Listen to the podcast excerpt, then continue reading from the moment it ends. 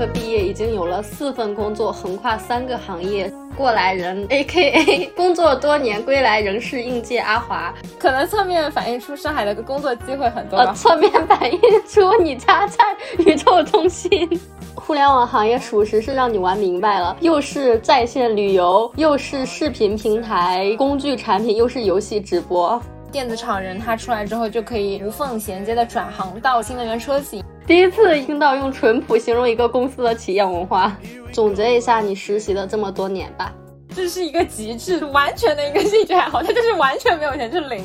到每个 KOL 他们的工作室，给他们去送上特调的鸡尾酒。藤校博士是来干嘛？来搭页面吗？当时去面试了一下小宇宙，平稳的度过一个你从学生向职场打工人这样的一个身份的转化吧。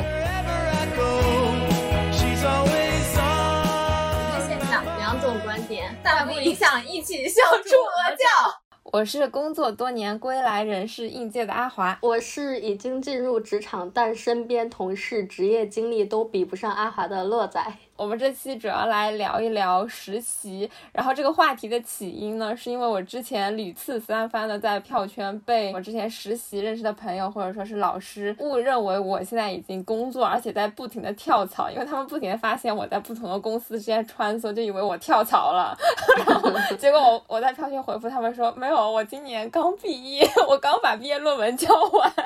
然后就特别的尴尬，所以想说趁着这个就是闲在家的这个契机，可以。给我的这个实习生涯来一个大复盘，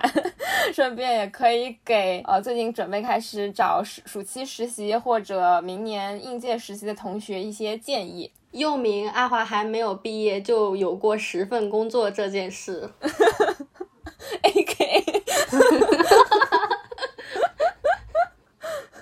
那我下面先来简单的回顾一下我之前的实习经历吧。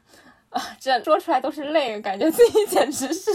繁忙的打工人。就是本科期间，我主要是去了四家公司，然后分别有创业型的小公司、呃传媒行业以及互联网行业。然后我所担任的岗位的话，可能就是在创业公司做一个剧本实习生，当然美其名曰剧本实习生，那其实就是一个杂七杂八都干实习生。然后在自媒体行业呢，是做内容实习生，在公关公司做了一段。段时间的公关实习生，然后又在互联网的 OTA 做运营实习生，所以这个时候你刚刚本科毕业，已经有了四份工作，横跨三个行业，是吗？嗯，对的。嗯，厉害，继续。我补充一下，我的本科和研究生所学的专业都是新传专业下的，所以说我的呃实习就业的行业可能也是在以传媒为核心的一个辐射范围内。然后到了研究生阶段，我还没有放弃，然后又。去了六家公司，还是涉及传媒行业、互联网，然后多了一个新能源车企，主要是有在传统媒体做实习记者，然后在互联网平台做过活动运营、赛事导演，然后在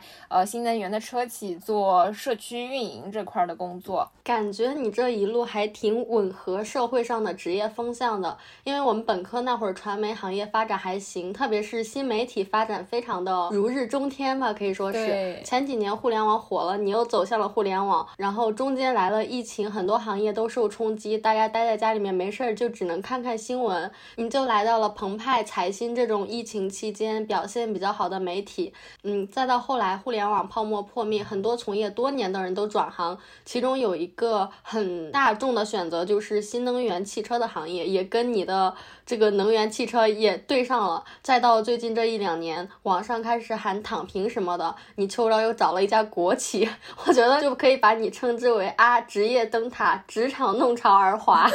但是听你这么一复盘，我有一种就是完全没有自己想要干什么，就是这个环境发生什么变化，然后我就飞蛾扑火扑过去的感觉。呃，不是飞蛾扑火，我觉得你是走在这个风向的最前端。高情商，高情商走在那个风向前面，低情商飞蛾扑火。对的。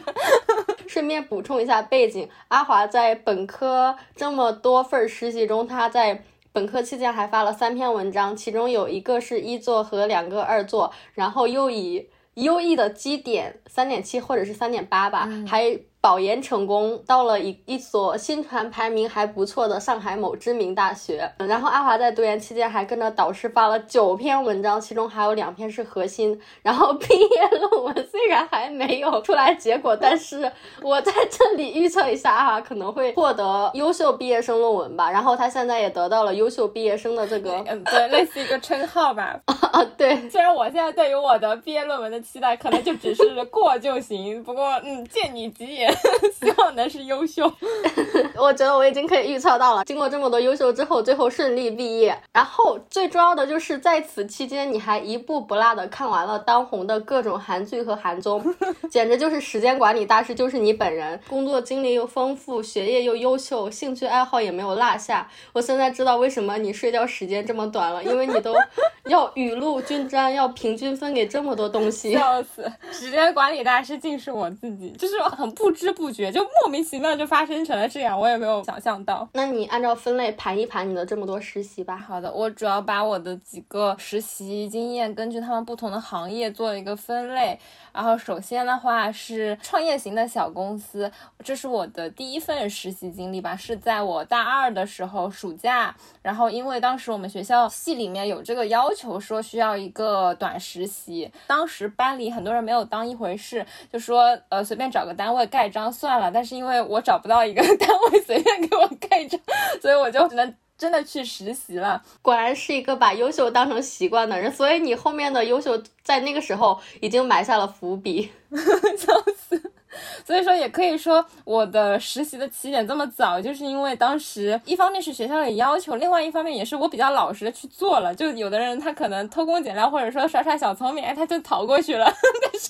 我因为老师说你们去实习吧，然后我就哦好的，我去实习了，然后我就真去实习，就是从大二开始，然后就去实习。那那个时候的话，也没有具体想过要去哪个行业嘛，就只是先找了一家和我们专业相关的一个小型的。影视制作团队去实习，然后他呢就是一个非常典型的一个小老板，自己创业，然后主要是做一些影视制作方面的活儿。这个公司他的老板呢是个美国人，然后他又不会说中文，所以说我当时在公司里面主要就是做一些基础的剧本啊，以及材料的一些英中互译的工作，然后帮忙找一些节目相关的材料，然后办公室里面把片子剪出来，就大家一起看，各自提一些意见，有什么想法。嗯，其他顺便又做一些什么行政啊、报销啊，就各种杂活，美其名曰剧本实习生，但其实就是各个方面都稍微沾一点。听起来大部分的创业型公司都是这样的一种工作方式。那你在这样的公司工作有什么样的体会吗？去这家创业公司待了大概两个多月吧，应该三个月不到。我待下来会觉得。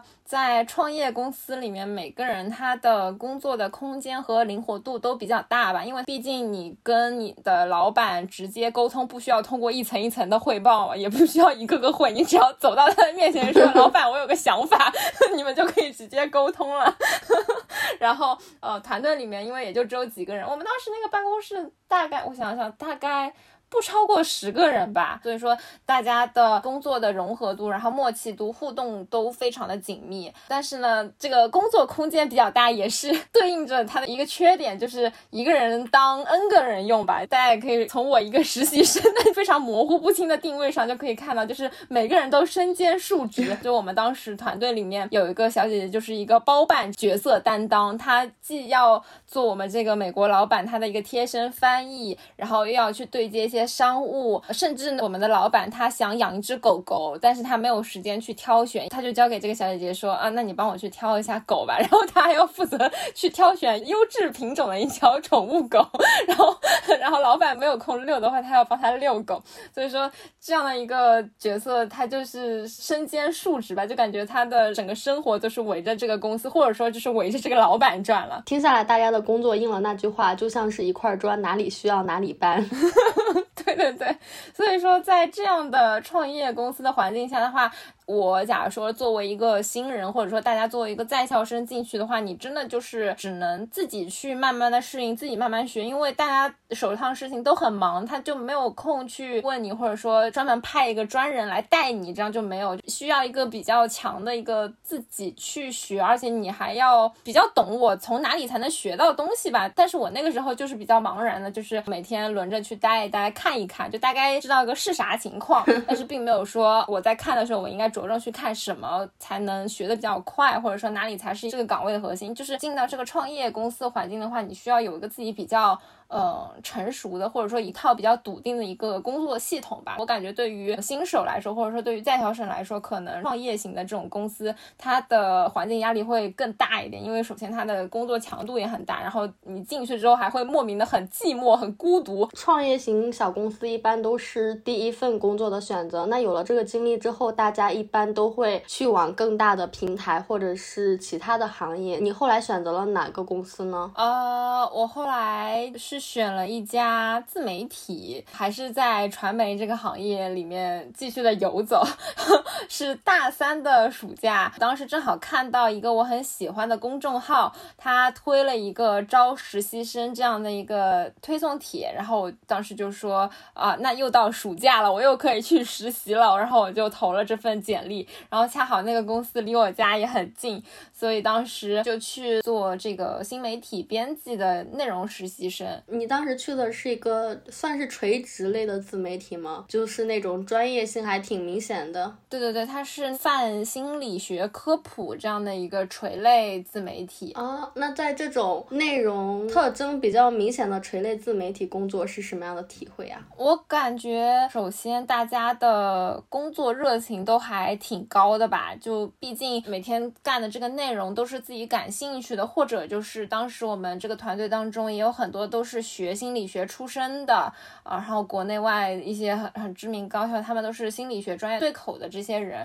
然后他们来做一些泛心理学的大众科普，可能对于他们来说也是把自己所学的专业充分的发挥吧，然后也可以做一些很有意义的科普的价值。当时我们这个部门做一些内容选题的话，也都是比较偏编辑部思维吧，就大家围坐在一起，然后头脑风暴去开选题会，定我们后面做什么选题，呃。写什么内容？他们一方面都有一些专业知识的背书，另外一方面也都还是挺享受内容输出的这个过程的。然后公司的管理的理念也都比较的人性化。当时印象还挺深，就是对于女性员工，她是有姨妈假的，就是你假如说例假很痛的话，你可以请姨妈假，就不算你什么请假或者说事假。我记得你之前说过，公司的工作风格也非常的学院派，大家早上晨会的时候围坐在一起说分享。你昨天看了什么样的文章？然后大家都拿出一些心理学的专业期刊啊，或者是国外杂志上面最新发了一些什么样的文章？对对对，就是我们那个时候会像专业里面做那种读书会一样的，然后大家说哦，我们这一次晨会我们来读哪一篇文献？就周末的时候让大家回去先读好，准备好，然后第二天早晨的时候大家就一起来读这篇外文的文献。我当时就是完全的跟不上，好吧，因为他那个 心理学又是一个外文期刊。里面很多那种心理学的专有名词，就是看的云里雾里。但是他们因为很多都是这个专业对口的同学嘛，所以他们做起来都比较的得心应手。感觉他们也有在不断的去学习，去汲取一些心理学上一些比较前沿的内容，来保证自己学的东西不会落伍掉队吧。然后你通过去发现一些新的东西，可能也给自己后面的选题会有一定的灵感。不断的学习，然后同时他们在产出，还是一个挺良性的。循环，但是当时体验下来之后，就会觉得可能对于专业对口的同学，用武之地会更强一点吧。就假如说我是学心理学出身的话，那我会觉得哇，那这个环境就是完美，还可以不停的再继续学习心理学相关的东西。你同时还可以产出一部分知识内容，然后可以科普到大众，很有工作价值，也很有工作成就感。但是可惜我在那边就只能作为一个第二手，甚至是第三手的一个内容的分发和制作，就会觉得。可惜了一点点，所以说这也是当时为什么没有继续留在那边的一个原因。但是整个氛围、工作氛围都是非常的开心。那个时候就是根本不知道 后面的工作环境会这么的惨烈，那时候就会觉得哇，原来工作是这么开心的一件事情。听起来他们像是大学生活的延续。然后你就离开了这家公司，又转向了公关行业，是吗？对，好顺滑。大家可能很纳闷，就我暑假不是已经额度用掉了吗？但是那个时候因为大三的下半年就没有什么课了，于是我就 我就又投了一份实习，然后这个是一家呃外企的公关公司，然后在上海的一个分公司。离我家也很近，就是我的一个 找工作的一个标准，隐形标准就是不能离我家太远。感觉你家就像在市宇宙中心静安寺，去哪里都很近。不是，可能是因为我是以我家为基点找工作啊，所以有种工作都在我家周围的感觉。就我当时去这家公关公司，部门的名字叫整合营销 team，说白了就是协助品牌爸爸，也就是甲方去提供一些营销方案。然后把这个各个渠道上的营销落地这样的一个过程，这个整合营销听起来就觉得啊好高大上，怎么整合？但其实它的整合意思就是说，把你的各种营销手段整合打包，就上至短视频、长视频，下至微博、小红书公众号，只要有流量的平台，咱们都要去搞营销，就是这样的一个定位。然后当时工作氛围也是非常小资吧，我感觉啊就是当你在上海的一家外企工作的时候，就能够把你的这个小资渗透到你的工作环境当中，就是首先正式员工小姐姐们都非常的时髦，然后穿的也非常的好看，每天都是美美的来上班。然后在外企的公司，它是可以带宠物来上班的，然后又会觉得工作氛围惬意了很多。我感觉它的最大的一个痛点就是我们是乙方，我们要伺候甲方，这就是一个能够击溃一切的一个理由。在实习的时候。我当时就亲眼目睹了带我的小姐姐，她在和品牌方打电话会议的时候，整个人就是发飙了，你知道吗？就是她把那个电话按成静音，然后冲着电话大喊了一声“傻逼”，你知道，就是怒火已经想要直接骂到对方头上，但又不敢让对方听到，你只能把电话按住，然后骂一声“傻逼”，然后她就冲出了办公室。但如果是电视剧的话，它就是稍微戏剧性一点的画面，就是本来要按静音。结果不小心按成了免提，刚好被 对方听到，刚好听到，那就下不了台了，好吧？就是撕逼，就是撕的很难看。他就可能也是到达了一定的情绪的高点吧，然后直接就是破口大骂，然后很生气就出门了。就可见乙方伺候甲方这个压力真的很大。然后另一方面的话，因为他是外企嘛，他的一些客户都是在海外，然后包括他和他的领导汇报的时候，也都是要 match 他们。们海外的时间，所以他们经常有那种早上八点起来和和海外的某个同事开会这样的事，所以说也算是一个隐性的加班吧。就是他们有的时候需要倒时差去开一些会，然后就会觉得也还是很辛苦的。虽然他们每天都打扮的很漂亮，但是精致漂亮之下也也还是有打工人的酸楚。嗯，这个算是你比较前期的工作都是围绕着媒体展开的，但是你后来去了各个行。业之后好像又回到传统媒体了，那你当时是为什么要回去呢？嗯。兜兜转转，为什么又回去？我一开始对传统媒体是挺排斥的，因为会觉得他们很顽固，或者说很落后嘛。呃，但是直到二零一九年的那场疫情，在新冠疫情期间，我其实发现几家财经媒体的报道，我觉得都是非常的吸引我，然后也非常的有新闻价值。当时像第一财经啊、财新啊这些媒体，就我就一下子认识他们。我甚至在疫情期间还专门买。买了他们的杂志回来看，就是那个时候就是很上头。然后当时正好看到财新在上海的分部，他们有招这个实习生的项目，所以说我又投了简历。然后应该是到了二零年的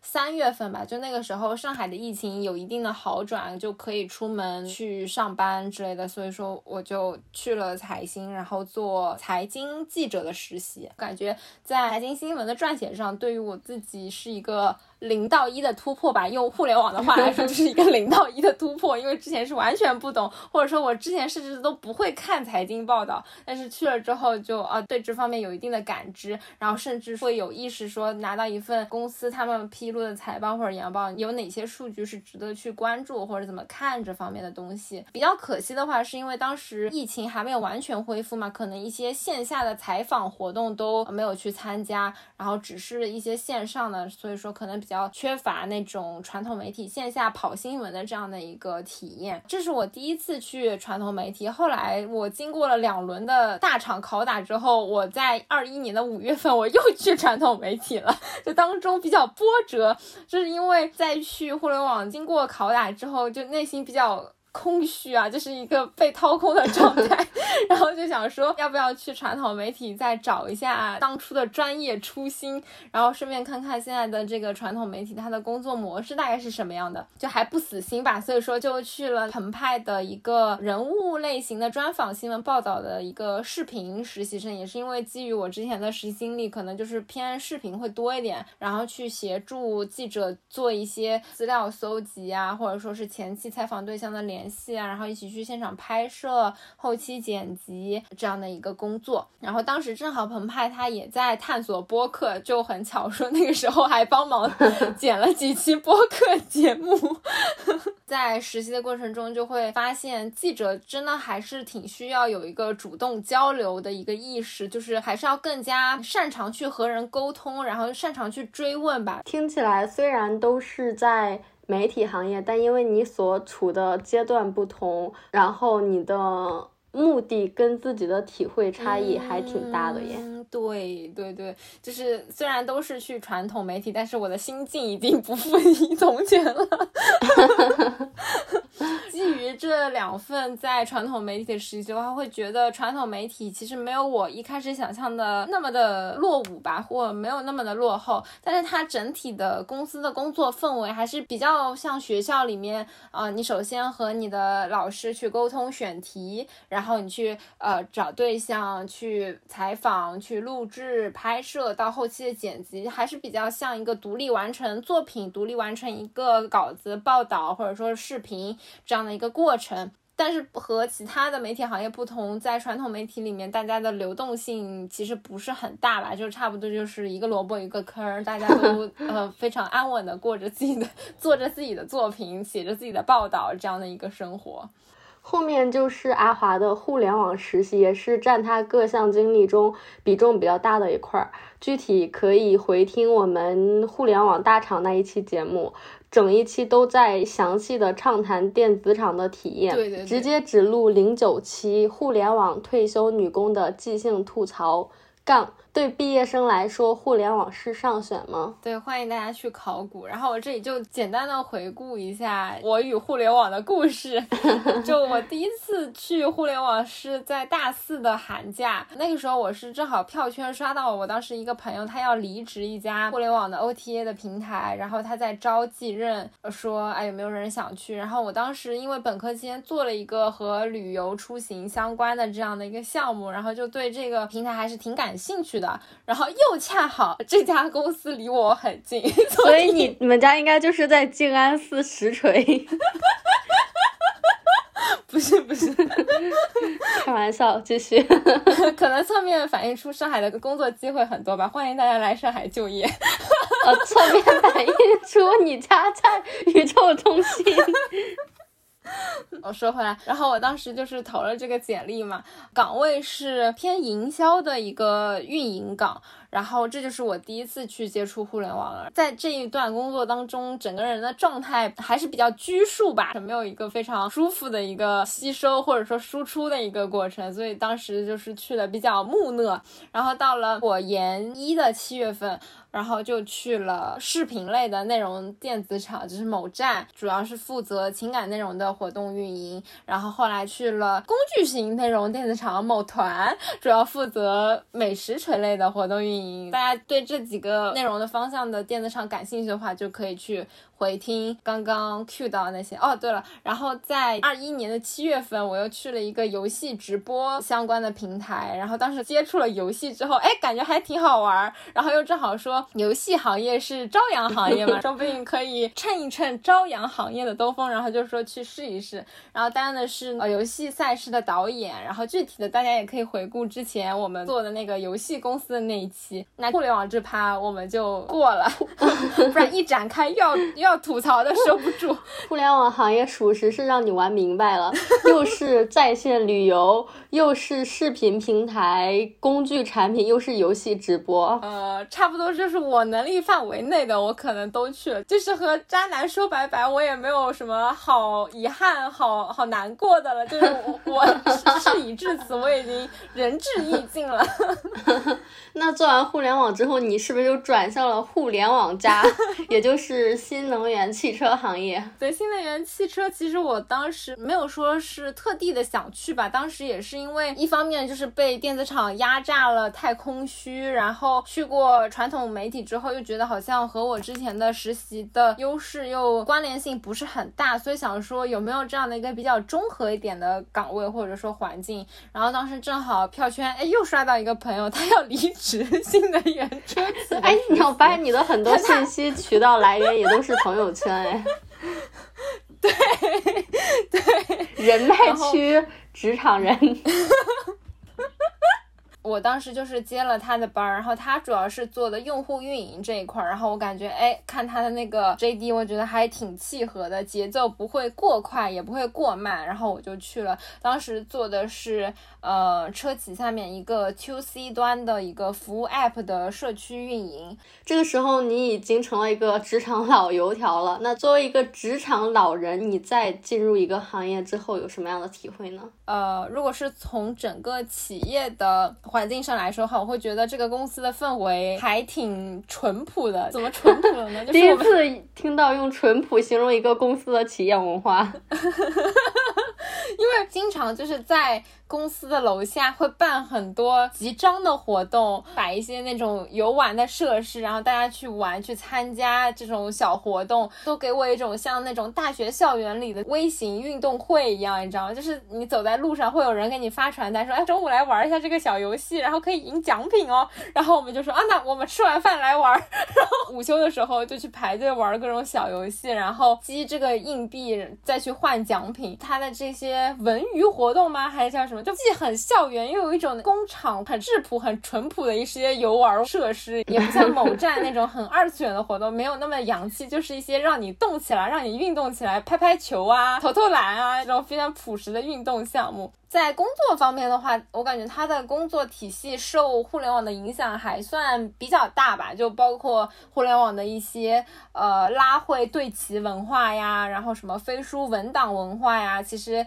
呃在工作当中渗透还是挺强的，然后甚至有一些呃管理层还是挺推崇这些文化的。然后从你身边的工作年龄层来说的话，它可能相比于互联网会平均再高个十到十五岁吧。所以说，其实会掺杂的一些中年人，然后难免会带出一些中年人的酒局文化，大家可以细品一下啊。所以说，其实它是一个相对来说比较混合型的一个职场环境嘛，因为它本来植根于一个传统的汽车制造业，但是又因为受到互联网的这样的一个侵袭，导致在车企里面就真的是一个比较混合型的就业的环境，也能够理解为什么那么多电子厂人他出来之后就可以无缝衔接的转行到。这个新能源车企，因为它其实，在新能源车企里面，大家工作的那一套模式，其实和互联网里面它的模式其实还是挺像的。哦哦，那这还真解答了我的困惑。我还想说，为什么？最近关注的一些互联网博主，他们都跳到了新能源，原来是这个原因。就不仅是因为它发展跟政策比较好，原来是因为工作方式也比较接近。对对对，因为他们嗯，就是那些文化也都是有的，就是拉会对齐，抢不到会议室，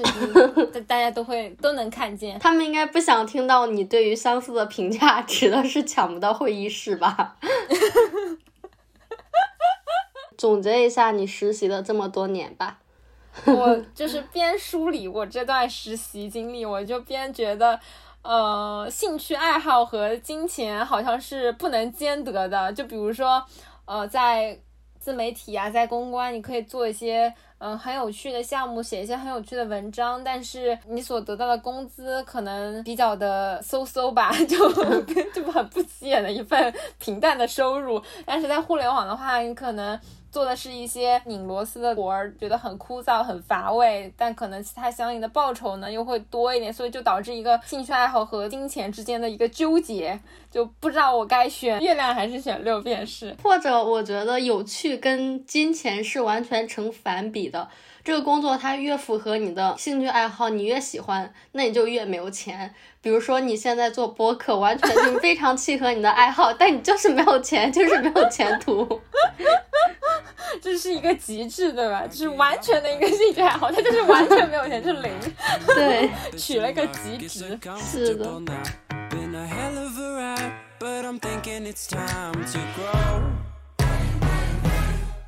So I got an apartment across from the park. Put quinoa in my fridge, still I'm not feeling grown. Been a hell of a ride, but I'm thinking it's time to go. Here we go. 你这么多实习过程中有什么特别的记忆吗？可以跟大家分享一下。哦，我觉得在实习过程当中，觉得比较有趣的一个项目的话，是当时在公关公司帮某品牌的一个酒店，他们是有一个新酒店开业，所以说要做一系列的宣传或者说营销活动。然后当时我们是线上做了一个围绕他们酒店内酒吧的各种鸡尾酒的一个有点测试属性的那种线上的 H 五，然后就是可以通过那个 H 五选到那种为你特调的一杯鸡尾酒，就还挺有意思的。然后除了线上的这个 H 五的推送之外，呃，线下也去和我们合作的 KOL 去给他们线下的送酒，到每个 KOL 他们的工作室或者说他们家里给他们去送上这个特调的。鸡尾酒，然后那个调酒师还会跟他解释这里面用了什么材料，这个酒是什么意味，然后符合你的这个什么特点，就 还挺有意思的。然后到线上平台去宣传推广。对于一个公关项目来来说，可能在那一天一个线下的落地就包含了之前所有筹备的过程吧，就都是为了那一天的一个绽放，就会有一种哇，就是之前的日子没有白熬，之前的准备工作没有白做的感觉，就会觉得还是挺。有成就感的，挺有价值的吧。然后，呃，除了这个之外，还有一个让我印象比较深刻的，可能它就是更酷一点，说起来规模更大一点点，就是在那个游戏直播平台去到苏州的一个体育馆办了一个线下的电子竞技的赛事。虽然没有线下的观众，但是能够把这个赛事顺利的呃举办下来，也挺有成就感的。所以说，这两个项目会给我的印象比较深刻吧。同时，在实习过程当中，感觉更加不可或缺的，其实就是和你一起并肩实习的小伙伴们。就是我感觉，我每次遇到的我的实习小伙伴都还挺给力的，就是没有什么会搞事情的什么小贱人、小婊子，就没有那种白莲花，也没有什么抢功邀功的那种人，就从来没见过。然后都是大家一起同甘共苦，下班之后大家都会。组织一些局，我和洛仔实习的这段时间是下班组局组的最多的，所以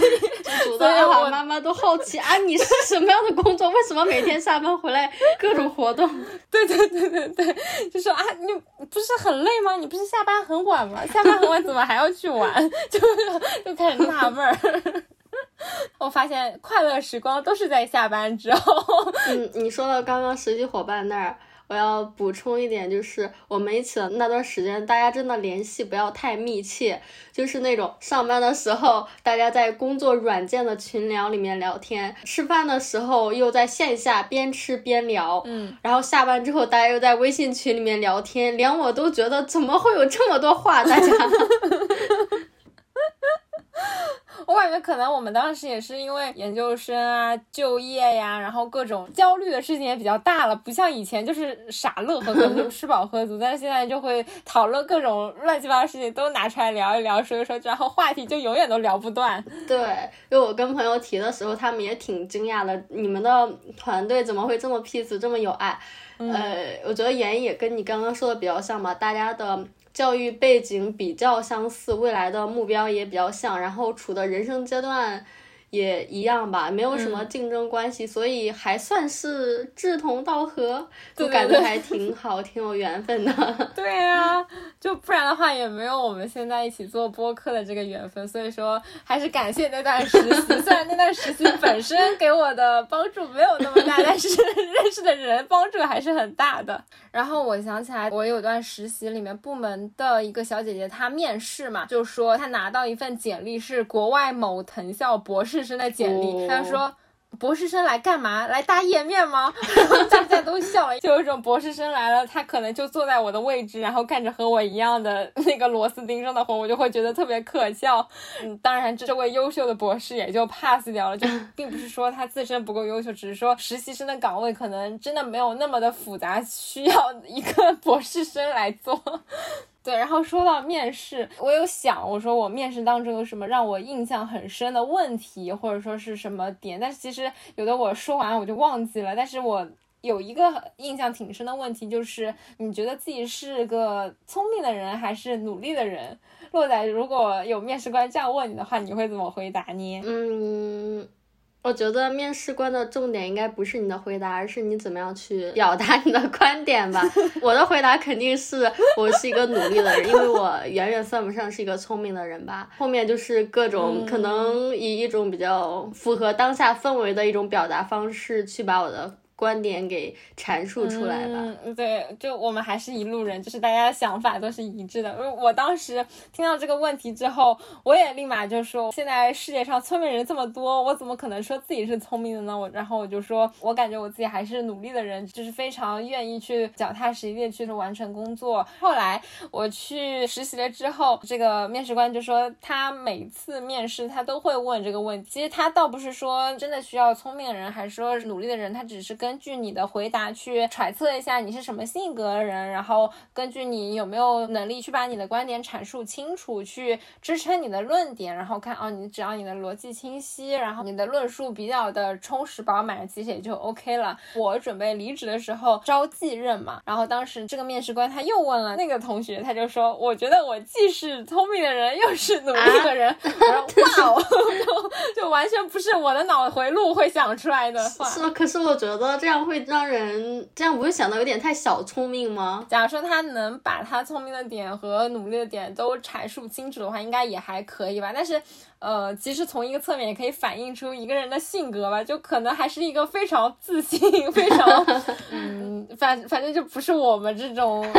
认真回答。对对对对对对，就老老实实回答，或者说稍微谦虚一点，就保守一点。他可能是比较主动出击，或者说比较自信的那一种风格的人，就还挺有趣的。就会发现啊，真的有人会答出不一样的，就感觉这种开放性的问题还挺有意思的。这么多实习里面，你最喜欢哪一段？原因是什么呢？呃，我觉得比较难说最吧，但是让我选前三名的话，我可能会选呃公关公司的那一段，然后还有去某站的活动运营那一段，还有去游戏直播团队的那一段。然后我主要是基于嗯，没有我们一起的那段吗？我来解释一下，我是基于什么样的维度去选出这些？我听你狡辩。就是，嗯，我主要是结合呃团队的氛围，然后还有我的工作的参与感，以及我的工作的呃成就感和价值感，或者就是收获吧。呃，比如说公关公司那一段的话，首先团队的氛围就是特别的好，然后我的 mentor 们就大家几乎就是一起玩的那种感觉。呃，我也是能够参与到项目的每个环节吧，就虽然说那些环节并不难，也很琐碎，但是我都跟的比较的紧密。然后包括最后的落地，有一个线下的一个成果，可以看到一个线下活动的一个完成和举办，就会觉得完成度比较高吧，还算是自己工作的也很开心，然后工作的价值感也比较强，然后收获感也比较强的一段经历。嗯，那我就勉强相信吧。You can't change her. I never tried to.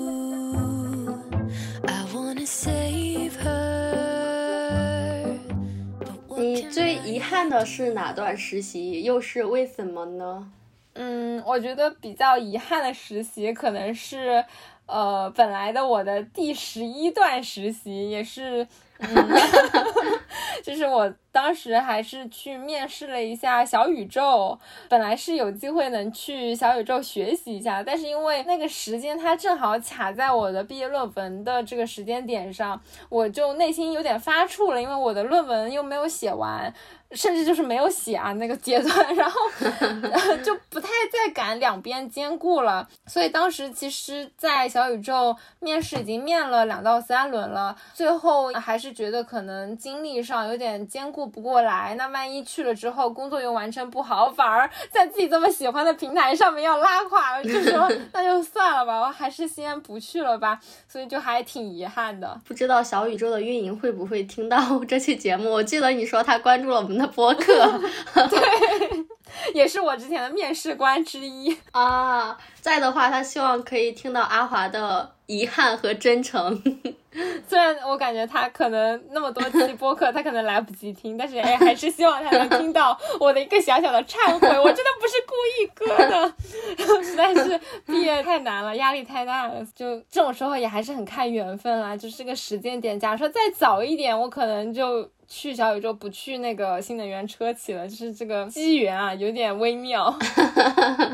你作为一个应届生，然后又手里面有这么多实习经历，也算是一个实习的老过来人了。那你可以讲一下你为什么要去实习吗？然后给在校生一些建议，就是说在校生到底应不应该去实习？我感觉我的实习大部分都是出于好奇吧，就比如说，哎，一个自媒体它的内容是怎么做出来的？呃，我好喜欢，我也想写哦，然后我就投。他们这个平台的活动是怎么做出来？他们的内容做的好好呀，是怎么做出来的？影响力好大，我要是能参与到策划活动当中就好了。所以说我也投，就是投实习，感觉就是这种心理促使我去到这些。公司去实习，像我去过的地方，可能也都是我喜欢、我自己经常用的 app 呀、平台呀，我自己喜欢的媒体呀、内容啊，所以说就还是一个。呃，好奇心导向的找实习的一个逻辑吧。然后，同时我也是非常鼓励在校生去实习，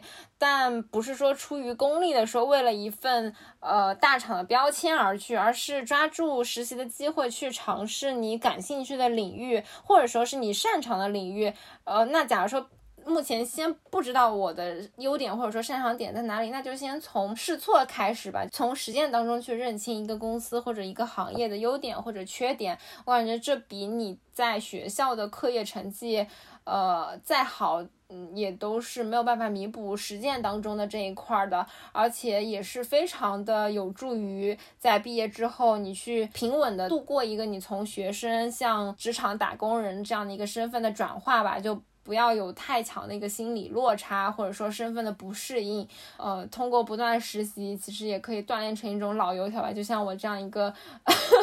还没有开始工作就打工两年，已经老油条的心态，在进行职场身份的一个转化。这样的话，心里就会有底一点吧。嗯，可以看出来阿华是有非常明显的兴趣爱好和自己好奇心的。但是很多人并不像阿华那样，大部分人都是没有自己的兴趣爱好，也比较。迷茫或者说随波逐流吧。对于这类人，就提一点点我的个人建议。假如说你没有爱好的话，可以依据自己的节奏和自己喜欢的生活方式来进行选择。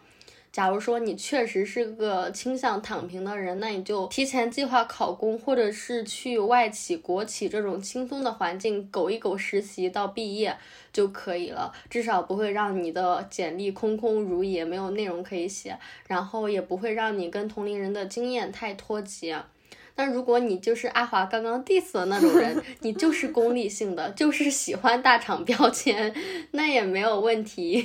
你就哪里热门去哪里，哪里是关注的焦点你就去哪里，因为每个人都有自己的衡量标准。假如说你就喜欢世俗意义的成功，你就喜欢风口浪尖，不是一个理想主义者，没有爱好和追求，这也没有什么不好的。嗯，按照你自己的选择来就好。嗯嗯。那还有一部分人是连自己的节奏跟自己的爱好和追求都不清楚，觉得好像快点儿慢点儿都可以。然后你就可以找一份这样的工作去体验一下，呃，中间可以穿插一些传统的行业。以新闻传播为例，可能就是去传统媒体或者是医院啊、政府单位的宣传岗进行一个实习，把这些实习进行一个对比，看一下你能接受哪一个。等你多体验一些之后，即便你还是不清楚你自己喜欢什么，但你至少可以知道自己不喜欢什么。我就想到之前 Papi 酱说过，他好像是导演系毕业的，呃，他之前有导师推荐他，也是去公关公司工作过吧，他当时只去了一个下午还是一天来着，他就。决定不再去了。他说：“虽然我不知道我喜欢什么，但我至少知道我不喜欢公关这个行业。所以说，体验还是挺重要。关于在校生应不应该去实习，这里我个人也倾向于在校生应该去实习。嗯，呃，完了，我觉得我们俩是不是 两个人太像，然后选择太相似，就会显得我们的观点非常的单薄。但这可能也是。”比较现实的观点，就是 各个高校的教授们听到可能要吐血了，就是。呃，我继续讲，嗯，对于那些行业跟岗位比较卷的，你不仅要实习，还要坚信实习要趁早，保命一下。这一切都是基于你的学校的课业正常完成，然后你也有足够的时间和精力去应对学校的事情。对的，对的，对的。就我真的很反感，就比如说研一，就是刚开学，研一的学弟学妹就来问我啊，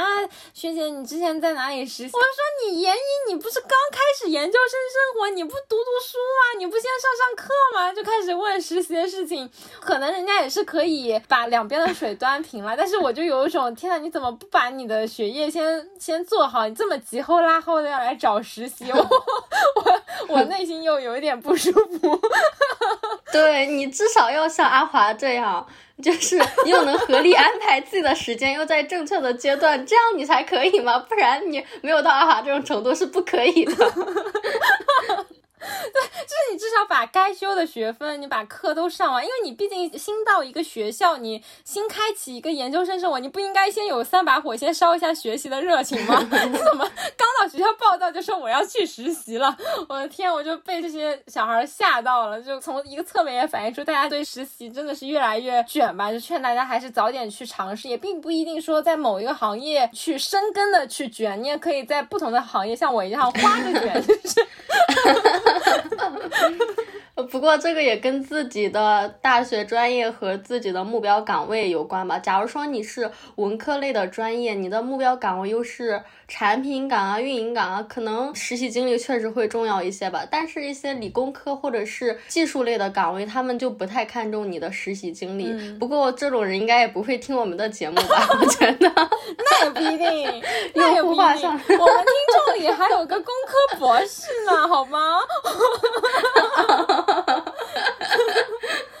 对，哎，下次可以请工科博士来分享一下。那我感觉理工科这种技术类的行业，它可能更看你在学校里面做了哪些，嗯，导师的项目，然后你写的哪些代码什么，并不这么着急去做一些行业里的实践。其实你在学校里面，只要能够积极的去做一些项目，有一些成果，那其实用人单位他们应该也会看的。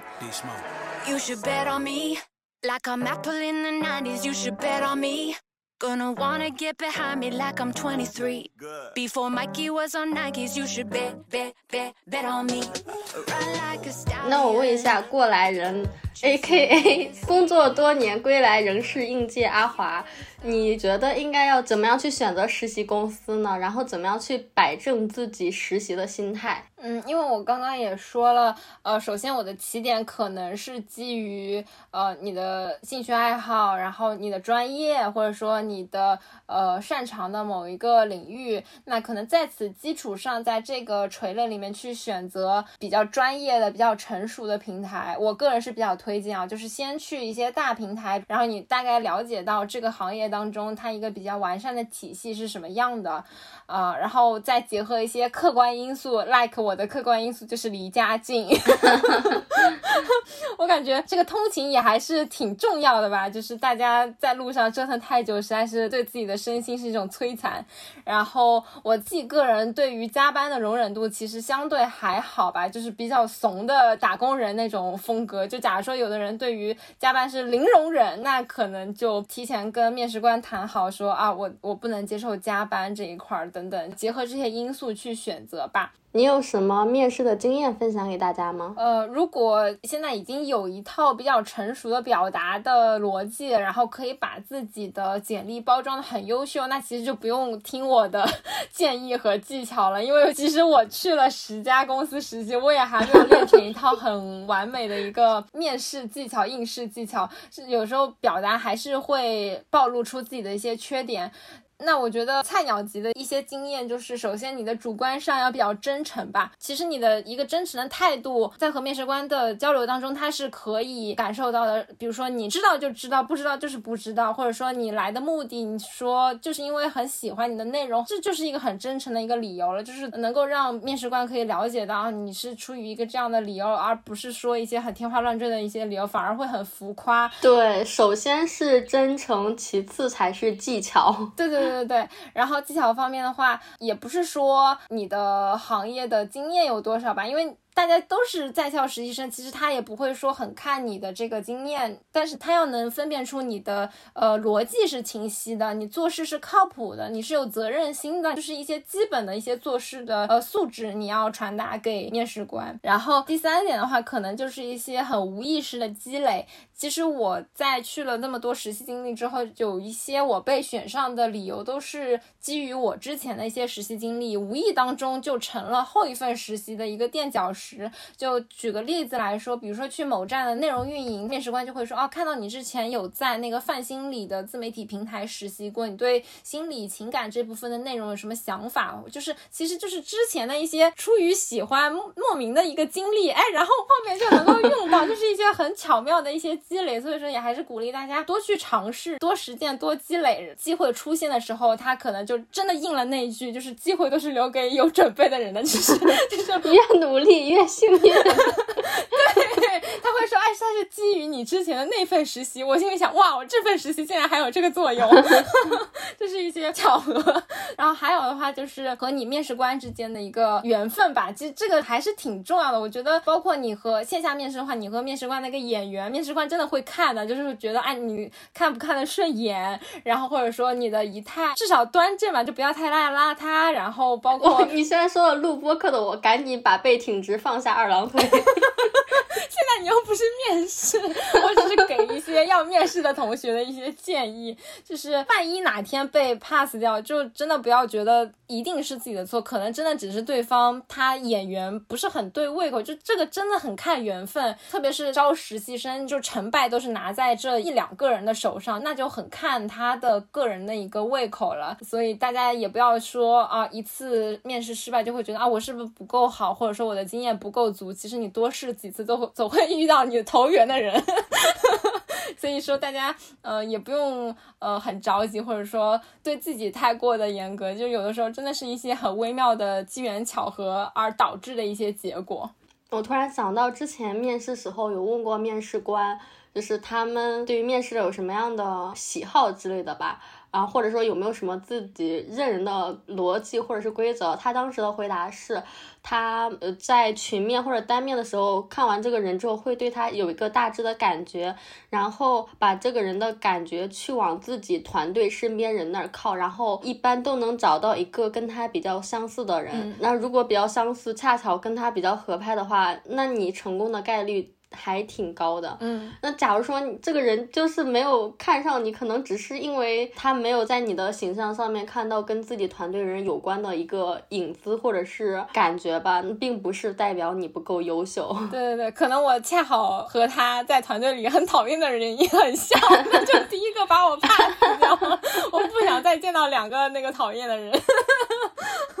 然后对于我们在校生如何去面对实习的话，我个人还是比较排斥唯平台论或者说唯大厂论的这种比较 急功近利的一个心态。嗯，尤其是当你自己的性格或者是喜好都。和这份工作不是很 match，然后你还硬把自己硬卷进去的话，那你一定要慎重吧。因为我很担心有些小朋友会在那种很严格的工作环境下会有一些焦虑，或者甚至是不开心，你反而把自己心态给搞糟了，那反而就更加得不偿失，然后还会让你对日后的工作都形成一种呃非常悲观、非常惨烈的一个印象。然后我觉得对于在校生来说，其实实实习就是一场试炼吧，但是这场试炼的意义。不在于说公司的平台规模有多大，不在于这个公司它的发展前景，它的行业发展前景有多大，也不在于我具体在这份实习工作当中具体写了几篇稿，策划了几个活动，或者说这个活动的数据效果有多亮眼吧。我觉得这些其实都是在有限的时间内，你所在的这个平台赋予到实习生的这个光环。你在这个大的平台下，那你的效果自然就是一个几亿的一个曝光。那你纠结于这个数据的话，其实是没有什么意义的。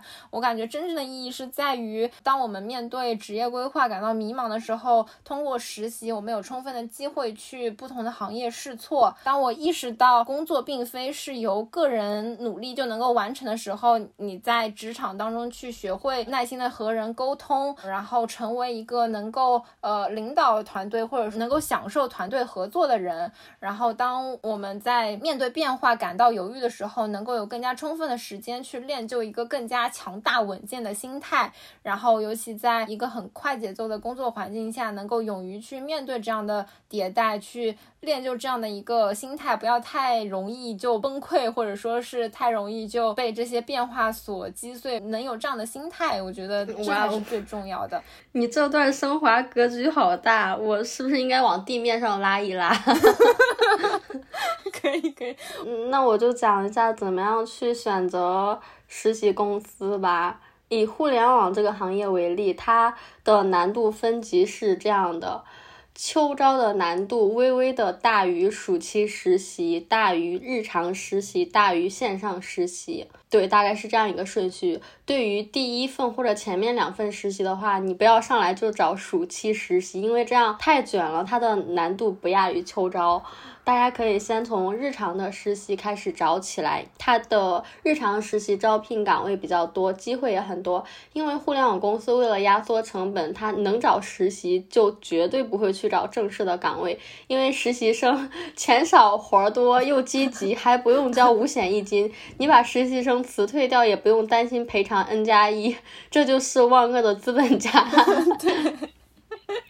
对，嗯，经常看到互联网公司的很多基层员工们也都是人均带一个实习生。更夸张的是，我朋友说他们组甚至每个员工都带两三个实习生，我都惊呆了。妈耶！嗯，总之就是日常实习还是比较好找的，大家可以多刷刷公众号。或者是招聘网站以及各种群聊，以及多找一找自己的学长学姐，找那些跟你目标行业比较相似的从业人员。比希望你有一个像阿华这种 涉猎各个行业的学姐，这样你就什么样都能去问他。但是你首先要真诚，我这我是一个很挑剔的学姐，取决于你的态度。不然学姐会一边回答你的问题，一边在背后跟朋友骂你。真的。嗯，假如说你的日常实习找不到的话，也可以退而求其次去找。线上实习，因为可能受制于你的学校啊，或者是你的地区啊，以及你的实习经历，而且现在又有疫情嘛，所以很多岗位直接都是线上。嗯，这是一方面的原因。还有就是大厂里面其实有很多业务，它都需要去用户增长或者是内容增长。嗯嗯，或者说他们的业务里面有某一个环节是一份比较基础的工作，这个基础的工作很重要，但是非常琐碎或者是量很大，他们也会倾向于去招。一些简历相对不那么优秀的实习生加引号，这个时候你就可以去投一投。这份工作本身的意义可能不是很大，但是只要你初期能沾到互联网的边边就好。假如说没有很好的机会也无所谓，毕竟它是第一份儿。那你这个时候就只能说我去多看看别人的工作方式，他们看问题的关注点以及解决问题的思维，看看别人的工作汇报啊，或者是工作总结之类的，学学不同人之间的沟通方式。总之，作为一个第一份实习工作之外的收获是远远大于工作本身的。然后你也不要对工作本身抱有太高的期望。对的。I'm getting older. I think I'm aging well. I wish someone had told me I'd be doing this by 那本期主要就是结合我们的实习经验，然后给到大家对于各行各业的实习氛围的一些参考，然后也可以对大家如何去找自己的实习提供一些建议。我希望可以帮到大家。如果大家对于实习有什么想问的，也可以在评论区留言。有一些好玩的实习经历的话，也欢迎分享给大家。嗯，那我们这期就到这里。祝大家学业顺利，前程似锦。预祝阿华顺利毕业。哦耶！我真的我等那个盲审结果等的我太焦心了。祝大家通过实习的积累，都能够拥有走出校园、奔涌入海的底气。那我们这期就到这里结束啦，拜拜，拜拜，我们下期再见。reason every sentence sounds rehearsed. 如果大家喜欢这期节目的话，请务必要给我们点喜欢、点爱心哦，因为这对我们非常非常的重要。谢谢大家。欢迎大家在各大播客平台订阅《人间烟火也可爱》。有任何建议或者选题，欢迎投稿给我们，可以添加微信可爱 FM 幺幺幺七，或者发送至邮箱人间烟火也可爱的首字母小写幺幺幺七 at 幺二六点 com，也可以在 show notes 里面扫我们的听友群二维码直接入群哦。Things I'm longing for